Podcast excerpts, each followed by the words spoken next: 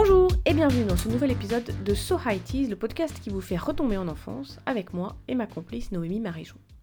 Aujourd'hui, j'ai envie de vous parler d'un musicien de génie, celui qui incarne la bande son des années 80 pour moi, un type qui métamorphose des sons pour en faire des champs magnétiques, un type qui joue de la harpe mais laser, Jean-Michel Jarre.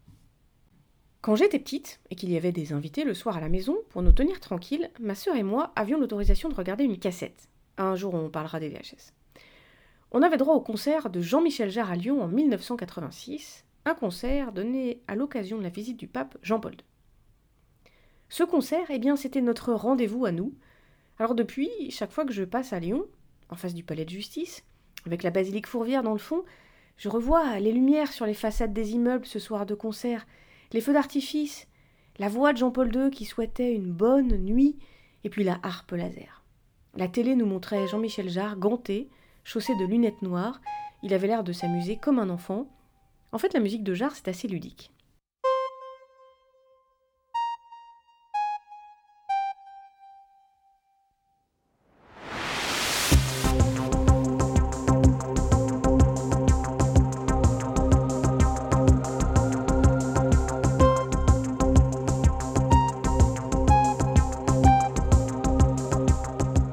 L'autre jour, en écoutant les variations Goldberg de mon autre musicien préféré, Bach évidemment, je me disais que c'est ça qui me plaît chez Jean-Michel Jarre, comme chez Bach, c'est ce côté mélodique et joyeux.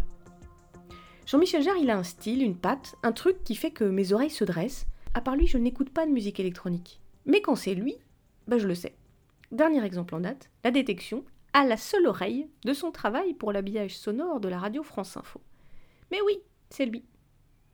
Alors un musicien qui compose pour une radio, ça en rappelle un autre, celui du docteur Givago, de Laurence d'Arabie et du Cercle des poètes disparus, parfaitement, Maurice, le père de Jean-Michel, et l'auteur du Carillon de Repin et de toutes euh, les bandes originales des films euh, cités précédemment. Alors euh, revenons à Jean-Michel. Après 1986, j'ai découvert que Jarre avait joué là où les autres n'allaient pas tellement. Pour Jarre, la musique est un oxygène, et la terre est son jardin, il traverse les frontières, les murs, il précède les révolutions pour donner à voir et à entendre.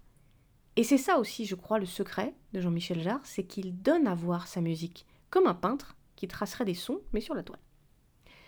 Jarre, c'est aussi un cuisinier, et ça c'est lui qui le dit, il n'est pas lyonnais pour rien. Hein.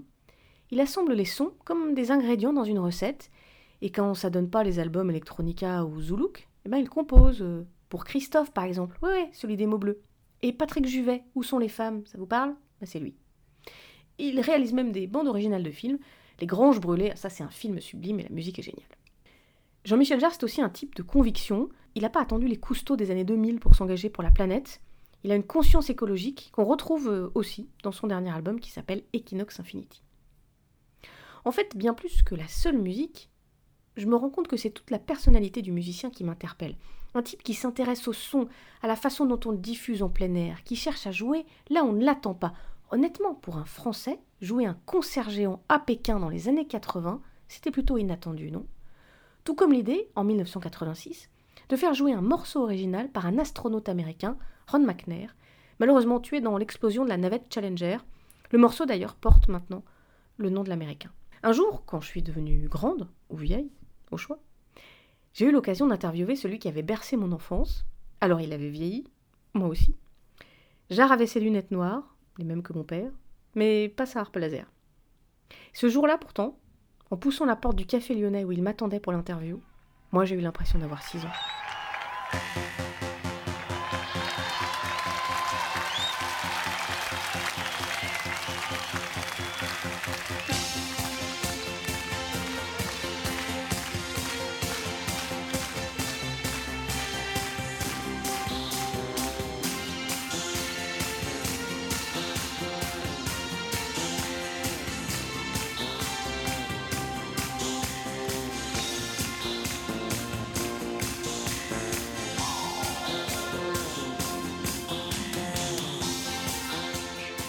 Voilà, on termine avec un peu de Jean-Michel Jarre euh, pour, se quitter, parce qu'on arrive à la fin de cet épisode.